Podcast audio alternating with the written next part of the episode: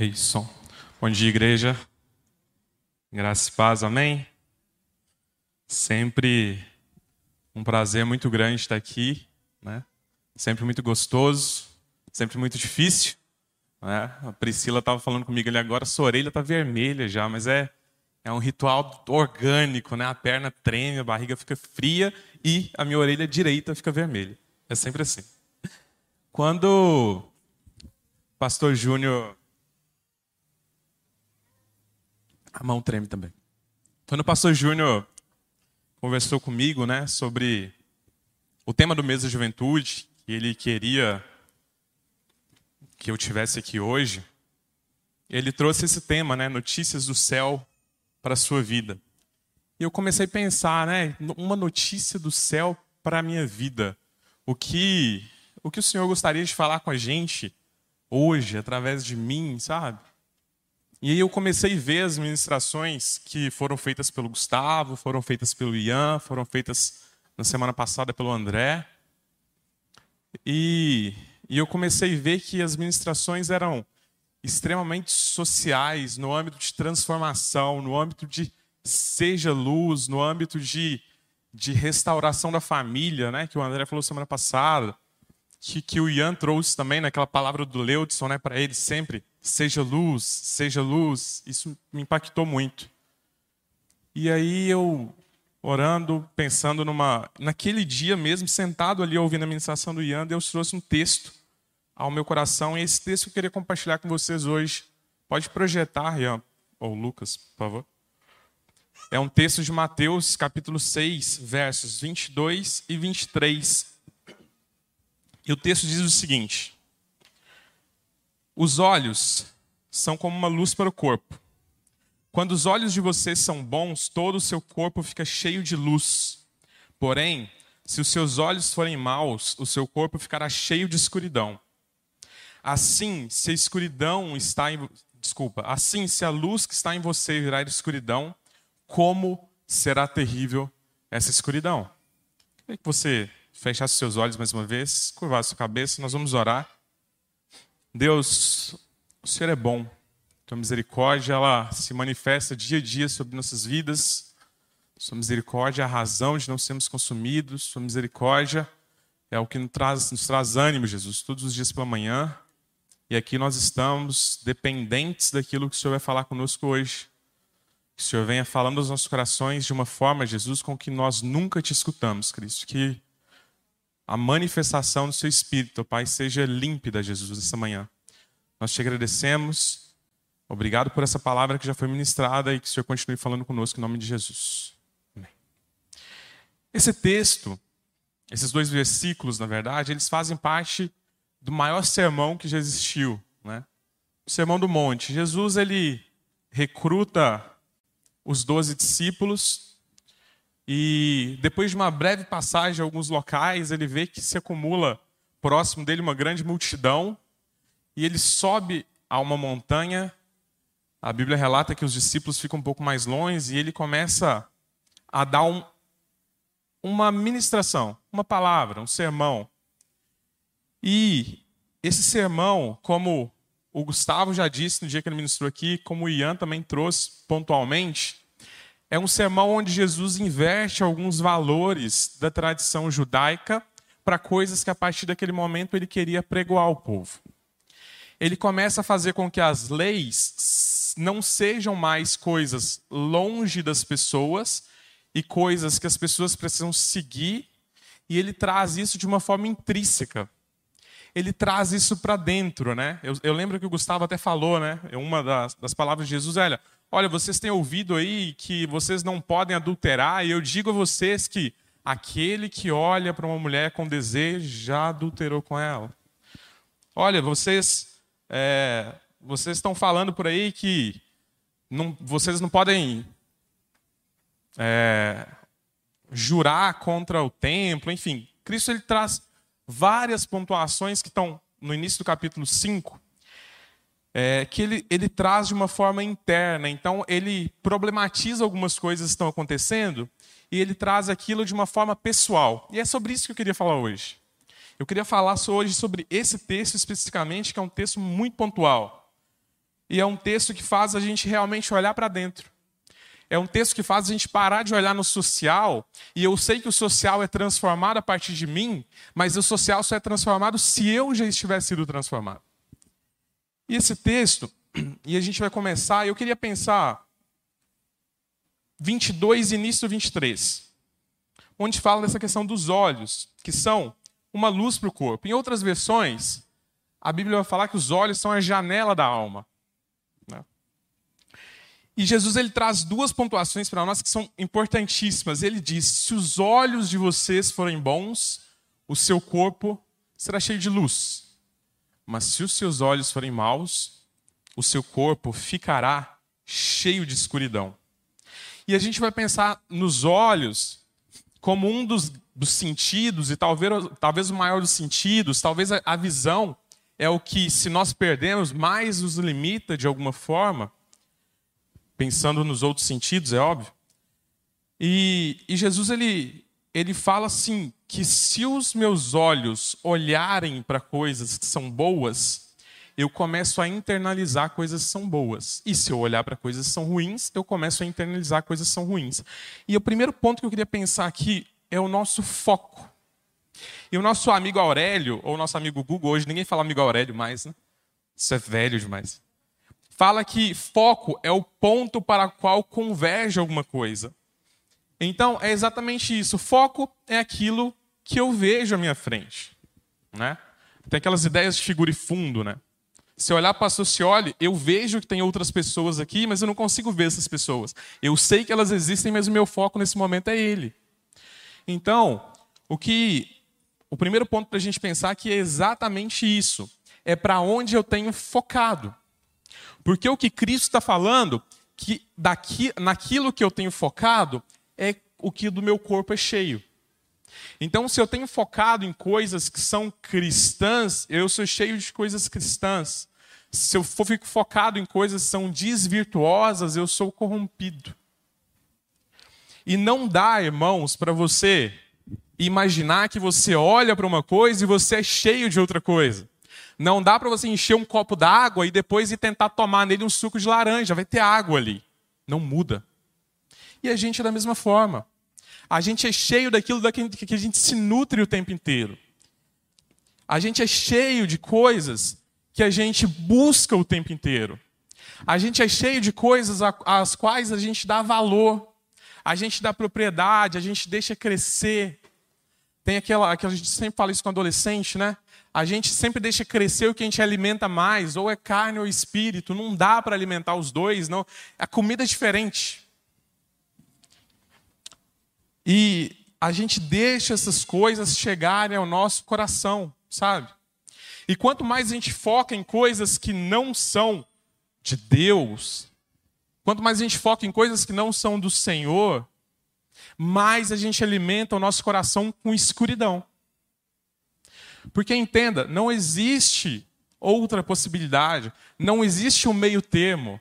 Ou você adora um ou você adora outro, ou você é quente ou você é frio. Ou você tá junto ou você não tá junto, brother. Sabe, isso enquanto juventude, isso é muito complicado de entender, porque a gente passa por uma fase que é muito complicada.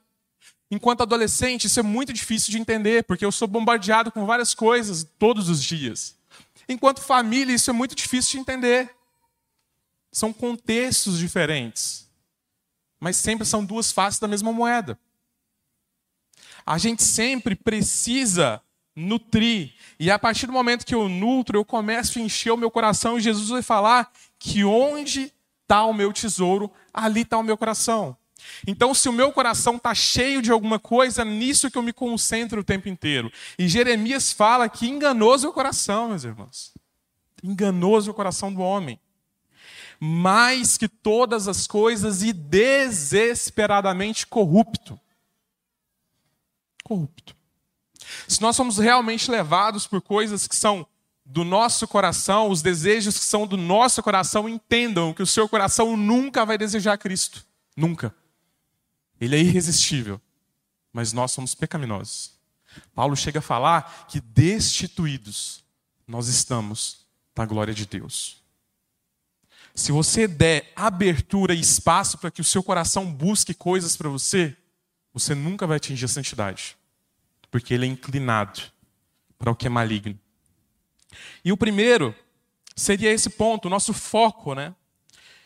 Para onde nós olhamos. E o segundo ponto do nosso foco é que ele muda de acordo com a pressão que é exercida. Ele muda. Vamos citar o exemplo aqui que a gente está passando nesse momento, a pandemia. Para todo lado que você olha, você fala de pandemia. Já fazia um ano e sete meses que a gente está falando de pandemia.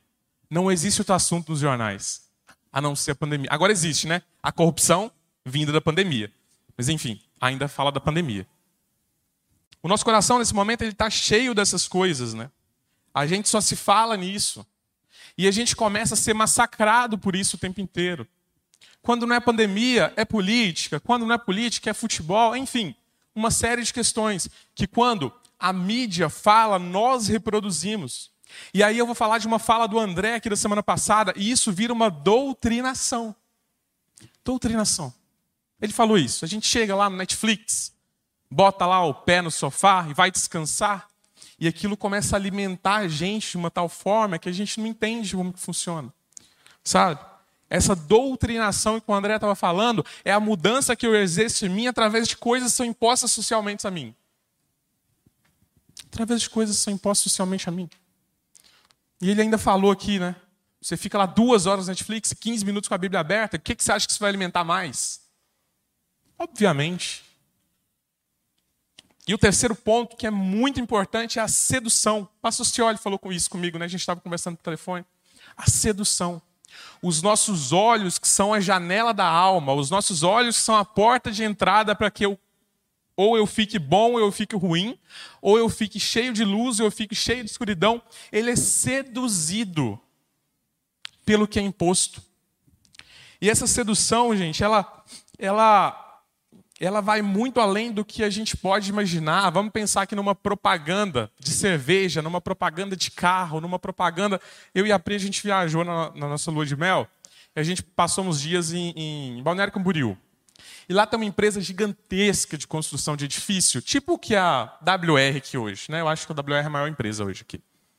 E lá essa empresa chama FG, e prédios assim, né? Lá é outro nível de prédios mesmo, né? São construções faraônicas. E eu lembro que uma, a gente estava passando perto do hotel assim, aí tinha um outdoor gigantesco de esses outdoors de LED. E tava, né, mostrando um, apartamento e lá assim é descarado, gente. As coisas da mesma forma que aqui você vê uma, um apartamento, né, exposto assim, ah, três quartos, sala, cozinha, sei lá, 300 mil reais. Lá fica assim, ah, apartamento, não sei o que, que tem, 16 milhões de reais. Uma entrada de 4 milhões e mais 48 parcelas de tanto. Nunca vou vir para cá, só mal, mal passear. Quase que eu sou expulso daqui para passear ainda. E lá a gente vendo aquele outdoor, e aquele outdoor ele começa a mostrar um desses apartamentos lindos, né? Grandes, espaçosos, com cifras que jogadores de futebol e mega empresários compram mas mostra uma família perfeita. Um pai bom, uma mãe boa, um bebê recém-nascido com uma outra criancinha maior, todo mundo feliz naquele apartamento, e depois eles viajam no iate. E a gente começa a ser seduzidos por essas coisas, e eu não vou comprar o apartamento, eu compro a ideia que aquelas pessoas querem colocar sobre mim. Então, o tempo inteiro a gente é seduzido por coisas que a mídia faz, que os nossos amigos fazem, que a nossa política faz, que a nossa cultura faz, que começam a ir contra os preceitos que um dia foram arraigados no meu coração preceitos cristãos. E aí tem um terceiro ponto nesse sentido, que a pressão que é exercida, perdão, que a pressão que é exercida, essa pressão que eu acabei de falar aqui, não altera a minha responsabilidade sobre aquilo que eu faço com ela. Não altera. Não altera, porque a Bíblia fala que eu tenho dois caminhos a seguir. Independente das estratégias que o outro lado use para me levar àquele lado, só cabe a mim mesmo ir para aquele lado ou não. Salomão, lá em Eclesiastes 11, 9, tem uma palavra fantástica que ele fala: Jovem, aproveite a sua mocidade e seja feliz enquanto você é moço. Faça tudo o que quiser e siga os desejos do seu coração. E aí no final ele frisa: Mas lembre-se de uma coisa: Deus o julgará por tudo o que você fizer. Sempre existem dois lados a ser seguidos, sempre existem escolhas a ser seguidas. E se você está nessa vida horrível, podre, ruim que você está hoje, nunca ponha a culpa em Deus. A culpa é sua. A culpa é minha. Se nós estamos nesse marasmo, nesse cristianismo raso, nessa espiritualidade que não alcança nada, ninguém, eu não consigo cumprir o meu chamado, o meu id, eu não consigo falar de Cristo para as pessoas. Eu não mudo o lugar que eu estou. Eu não mudo a percepção que as pessoas têm acerca de Cristo. Eu não mudo a percepção que as pessoas têm a, a respeito da igreja. Eu não consigo falar desse Deus que um dia me mudou. Não coloquem a culpa disso em Deus, a culpa é sua. O seu coração é ruim. O seu coração é sujo e você tem deixado o seu coração te sabotar. A gente vive num momento que é muito fácil depositar a culpa nos outros, a culpa sempre é do outro. A culpa começou a ser do outro lá no Éden, quando Deus pergunta para Adão: Onde você está, Adão? Por que você está nu? O que está acontecendo? E ele fala: A mulher que você me deu, Deus. E Deus vai na mulher e fala: O que, que aconteceu? E ele fala: A serpente. A culpa sempre é colocada no outro. Desde lá. Isso nunca vai terminar. Sempre continua. Mas a culpa sempre foi de Adão, sempre foi de Eva, e sempre é sua e sempre é minha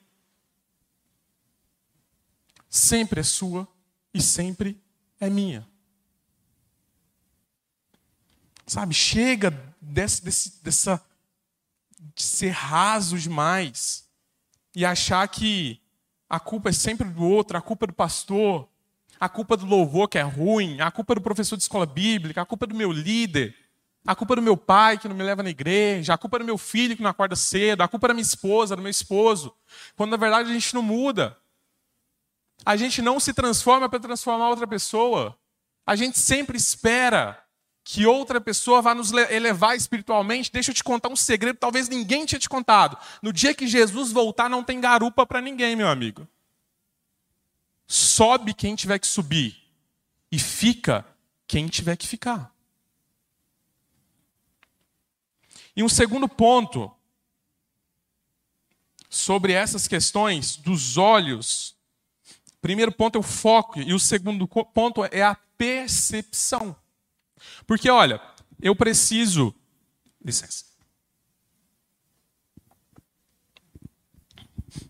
Eu preciso que essas coisas entrem em mim. E elas entram em mim de várias formas. Eu sempre vou ser transpassado por várias coisas que me atravessam. Seja cultura, seja tudo aquilo né, que a gente já falou aqui. Mas existe uma situação que é como essas coisas chegam até mim. Como que essas coisas mudam à medida que elas chegam. Como eu absorvo essas coisas. Uma esponja fantástica para a gente entender isso aqui. Né? Se você lá lava sua louça na sua casa, e eu lavo muito, diga-se de passagem, né? Se o negócio lá fica cheio de óleo, meu amigo, se você apertar aquilo ali, é óleo que vai sair, sabe? É óleo que vai sair. Então, à medida com que você absorve as coisas que são colocadas em você, isso vai te modificar de alguma forma. Mas a sua forma de enxergar, por exemplo, na situação que a gente está hoje, o Brasil ultrapassa aí 14 milhões de desempregados. Não sei se é a sua condição atual. Se você está empregado, graças a Deus por isso. Se você não está, que Deus te abençoe. Mas vamos pensar numa pessoa hoje que tem um salário de mil reais. O que se faz com mil reais hoje? Pensa aí. Com arroz a 24 reais. Com a gasolina a 6 e... Ontem estava 6,38, hoje sei lá, né? Talvez já esteja em 6,43. O que, que a gente faz hoje com um litro de leite que custa quase 4 reais? Aí você tem duas formas de ver, ver essa situação. Ou você é uma pessoa muito grata porque no meio de 14 milhões de desempregados você tem um salário de mil reais. Ou você é uma pessoa muito ingrata porque você acha que você devia ganhar mais. Porque você acha que você tinha que ser mais valorizado. Porque você acha que você merecia mais. Quer ver uma outra situação triste, mas que é importante para a gente pensar? A pandemia. Já falei dela aqui agora há pouco. Pandemia. Entenda uma coisa, por favor, eu não quero desmerecer nenhuma morte aqui, nunca. A dor que as pessoas sentiram por perder pessoas para a Covid é uma dor imensurável. Eu, graças a Deus, não tive essa experiência de perder alguém próximo. Não. Mas eu sei a agonia de, de pessoas que, que lutam contra a vida o tempo inteiro com isso. Está com tio no hospital, 24 dias entubado. Lutando contra a vida todos os dias na Unimed. Então não é isso que eu quero falar, mas olha, quando a gente vê os números da pandemia, ontem, às 8 horas da noite, o último boletim que saiu, 574 mil pessoas morreram no Brasil por Covid-19 ou alguma coisa oriunda da Covid-19. 4 milhões e 400 pessoas morreram no mundo até ontem à noite. Por números oficiais, é óbvio que isso pode subir. Por Covid-19. E a dor dessas pessoas que perderam ela é imensurável. Não dá para a gente pensar. Mas das 574 pessoas, que 574 mil pessoas, que dá mais ou menos hoje nove vezes a população do Vale do Aço, que morreram, no Brasil outras 20 milhões e meio de pessoas foram curadas de Covid-19. Curadas. No mundo morreram 4 1,4 milhões e 400 mil pessoas, mas 211 milhões de pessoas foram curadas de Covid-19. 211 milhões de pessoas tiveram a oportunidade de morrer e Deus os poupou. Então tudo depende de como você olha para essas coisas. A gente pode olhar para o número das pessoas que perderam a vida e é triste. É muito triste. É muito triste. Mas a gente pode olhar que o número imensamente maior de pessoas sobreviveu. Porque a misericórdia do Senhor é o motivo de não sermos consumidos. Isso tudo faz parte da nossa percepção a respeito das coisas. Eu citei aqui o exemplo da pandemia, mas a gente pode usar isso para vários outros cenários que a gente quiser. Cenários talvez menos tristes, né? Menos tristes. E o terceiro ponto, e o mais importante, é que à medida que eu foco em algo, à medida que eu tenho percepções a respeito dessas coisas, essas coisas me transformam. É o que você estava falando no momento que você estava ministrando aqui. A transformação. Isso é o mais importante. Porque eu só transformo as pessoas que estão em volta de mim se eu também me, me permitir ser transformado. Eu só curo pessoas em volta de mim se eu estiver curado. Eu só restauro pessoas em volta de mim se eu estiver restaurado. E essas coisas impactam a gente diretamente. E aí eu queria que projetasse o texto novamente, versículo 23, só 23, Lucas, por favor, porque é o segundo ponto que Jesus fala. Quando ele fala depois que o seu corpo ficará cheio de escuridão, e ele fala assim: Assim se a luz que está em você virar escuridão, como será terrível essa escuridão. Jesus ele abre um precedente aqui muito difícil para os cristãos. Porque o que Jesus está falando é: olha, mesmo que você tenha luz, mesmo que você seja cheio de luz, mesmo que você resplandeça, mesmo que você seja cheio dessas últimas três ministrações que foram faladas aqui, essa luz ainda pode virar escuridão. A gente pode piorar. O que Jesus está falando aqui é muito sério. Ele está falando que eu posso estar num ápice espiritual gigantesco, mas existe um declínio que pode ser construído. Construção de declínio. Essa talvez seja a palavra ideal. Ninguém cai do nada. Sempre vem uma tontura antes. Sempre tem um percalço antes. Ninguém cai espiritualmente do nada. Primeiro vem a falta num culto mesmo. Primeiro vai experimentar alguma coisa. Primeiro a gente para de ler a Bíblia, primeiro a gente para de orar e a gente para de dar importância para coisas que são importantes. E aí, quando eu caio, quando essa transformação acontece em mim, que eu estava num posto excelente espiritual e eu declino, a culpa sempre é do outro. É sempre mais fácil. E eu queria compartilhar um texto com vocês que é pesado, mas é importantíssimo. O texto de Lucas, Lucas, por favor. Lucas 11, capítulo Lucas capítulo 11, dos versos 24 a 26. Jesus continuou: Quando o espírito mal sai de alguém, anda por lugares sem água, procurando onde descansar, mas não encontra. Então ele diz: Vou voltar para a minha casa de onde saí. Aí volta e encontra a casa varrida e arrumada. Depois sai e vai buscar outros sete espíritos piores ainda, e todos ficam morando ali, e assim a situação daquela pessoa fica pior do que antes. É desse texto que Jesus está falando quando ele fala que eu posso declinar na escuridão. Esse texto fala para gente de uma de uma pessoa que experimentou algo bom. Esse texto fala para a gente uma pessoa que em algum momento resplandeceu luz. E talvez foi só um reflexo de outra pessoa e ela não percebeu isso. Aqui ela está falando de pessoas que têm ministério na igreja. Aqui ela está falando de pessoas que vêm aqui, cantam no Ministério de Louvor, que tocam bateria, que tocam teclado, que vêm aqui, falam numa escola bíblica dominical, que vêm aqui na frente da posição que eu estou hoje e ministra para uma igreja inteira escutar. Está falando de pastores, está falando de líderes, está falando de pessoas que vêm aqui têm posições sociais dentro da igreja, mas o coração está vazio. Está falando de pessoas que devolvem o dízimo com excelência. Caiu meu salário 10% está na igreja. Mas não devolve o tempo, não devolve o coração, não devolve a atitude. Não devolve coisas que para Deus são muito mais importantes que seu dinheiro. Não devolve coisas para Deus são muito mais importantes que seu talento empregado aqui. Deus não liga para isso. Deus não liga para isso. Se o seu coração não estiver alinhado com as coisas de Deus, pouco importa. Pouco importa se ninguém pode falar mal de você. Pouco importa, como o André disse aqui outro dia, e eu viro a situação, se você é um bom pai. Pouco importa se você é uma boa mãe, um bom filho, um bom jovem. O jovem rico não fazia de nada e seguia todos os mandamentos. E a ordem de Cristo para ele foi: larga tudo que você tem e segue, porque o seu coração é mau.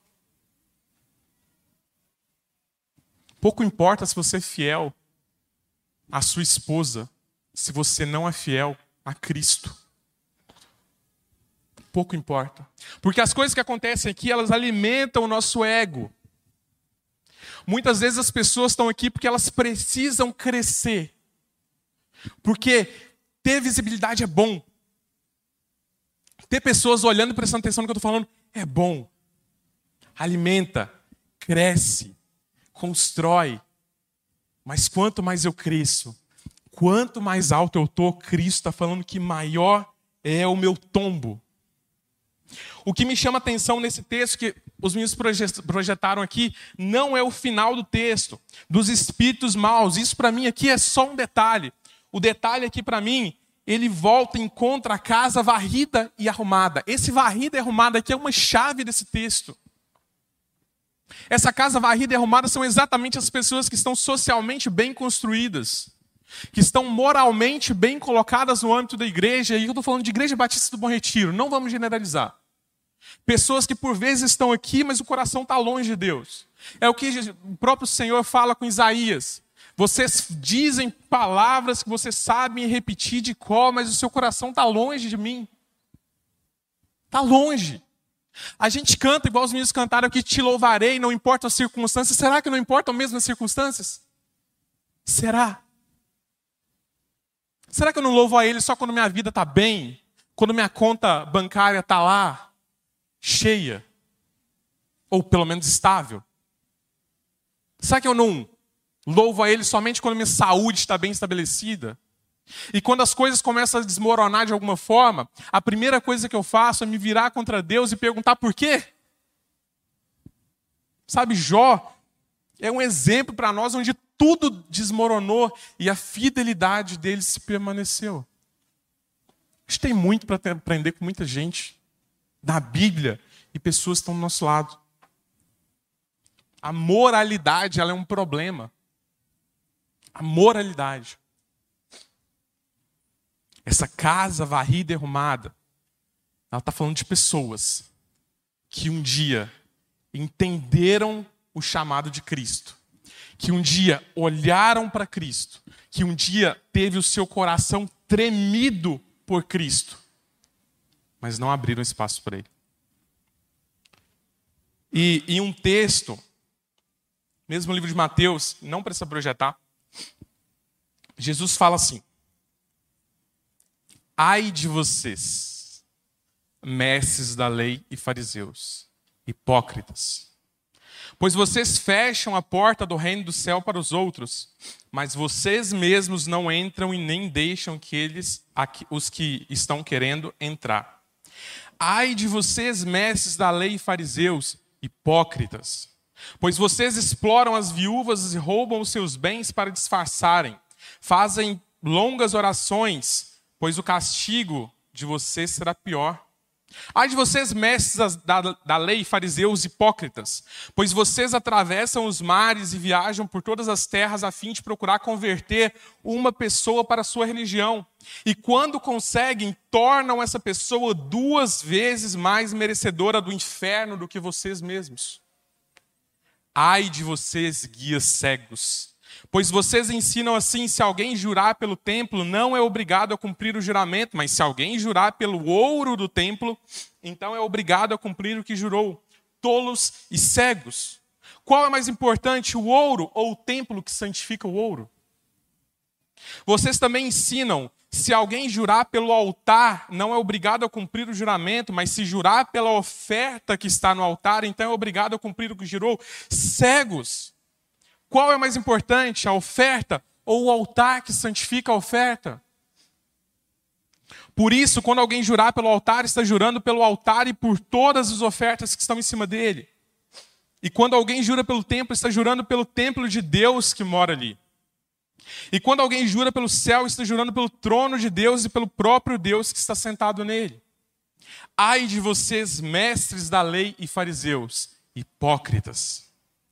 Pois vocês dão a Deus a décima parte até mesmo do hortelã, da erva doce e do cominho, mas não obedecem aos mandamentos mais importantes da lei, que são o de serem justos com os outros, o de serem bondosos e o de serem honestos. Mas são justamente essas coisas que vocês devem fazer sem deixar as outras coisas de lado.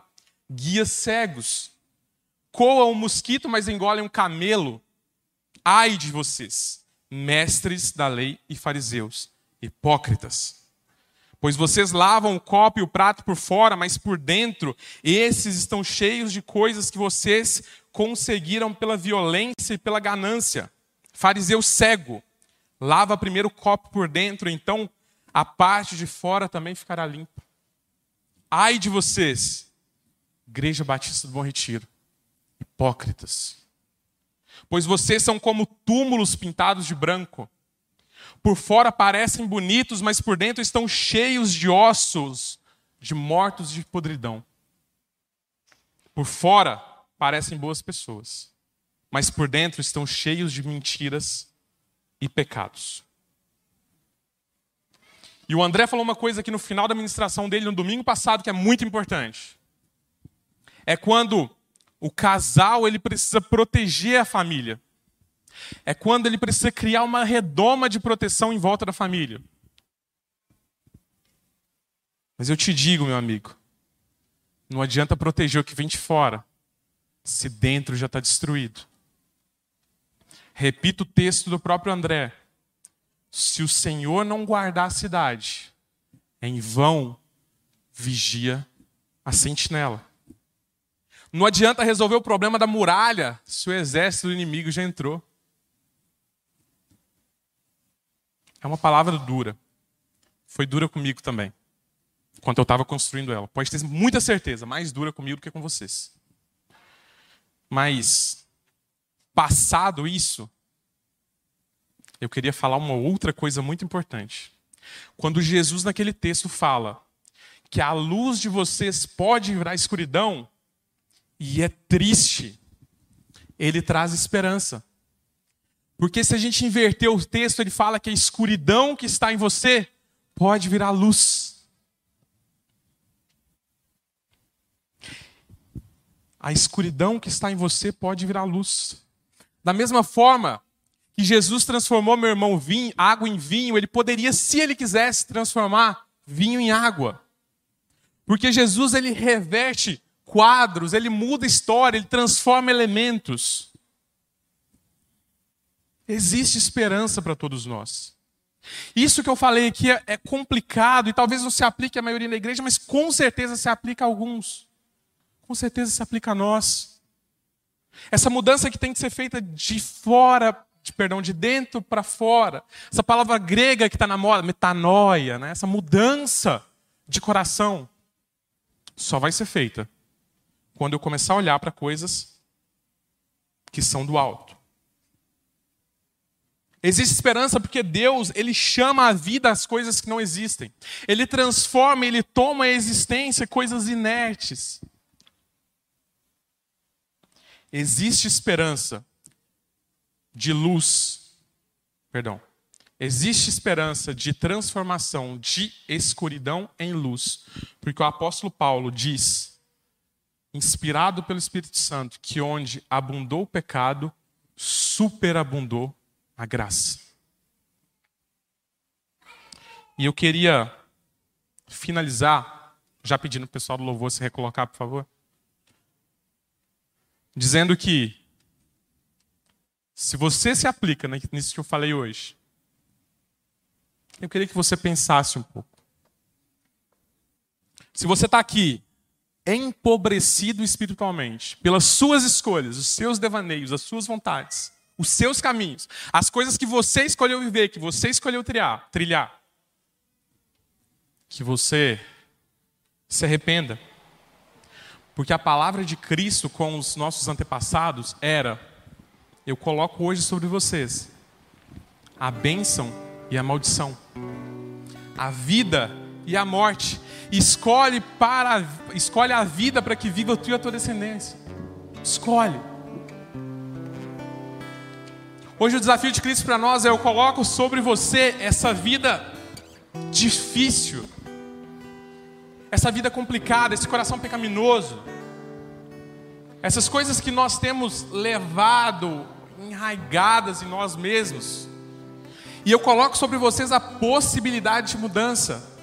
E se ele estivesse aqui, ele está, ele diria assim: escolhe a mudança para que viva tu e a tua descendência. E não existe fórmula mágica para isso acontecer, mas eu posso te dar um atalho do que Paulo fala aos Filipenses 4, capítulo 8. Por último, meus irmãos, encham a mente de vocês.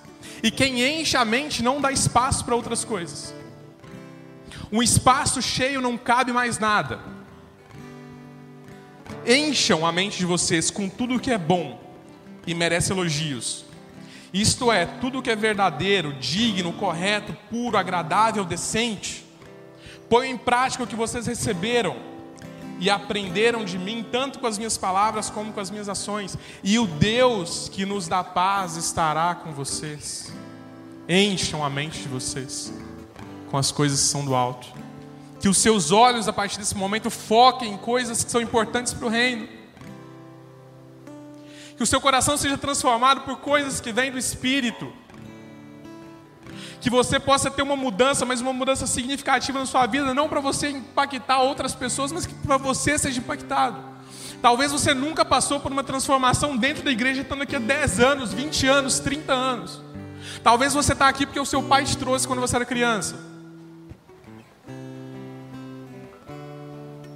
Não sei. Mas eu sei que Cristo quer mudar todos nós. E Ele pode mudar todos nós. E Ele está à porta batendo. A gente só precisa abrir.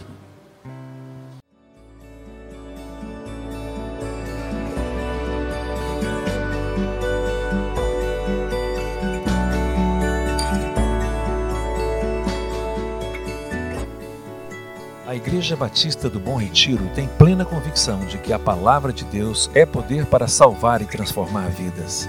Nosso desejo é que essa mensagem tenha alcançado seu coração. Para saber mais sobre quem somos e em quem acreditamos, acesse ibbrpatinga.com.br.